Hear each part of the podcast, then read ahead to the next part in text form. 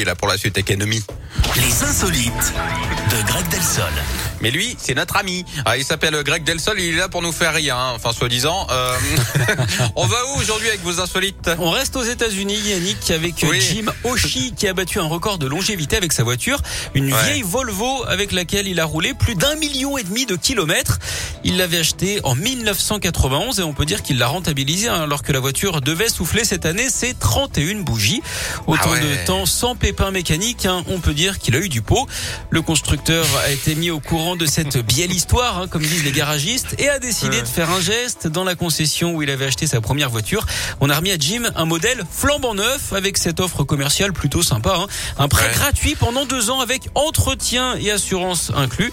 Alors ça a dû coûter un peu cher au concessionnaire. Le comptable, lui, a dû euh, s'arracher les chevaux. Chevaux.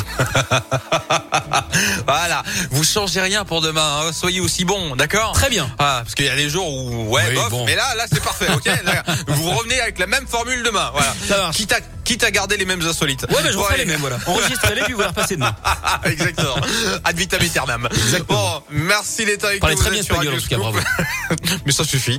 Euh, Imagine Dragons avec Enemy, compromis, c'est maintenant et c'est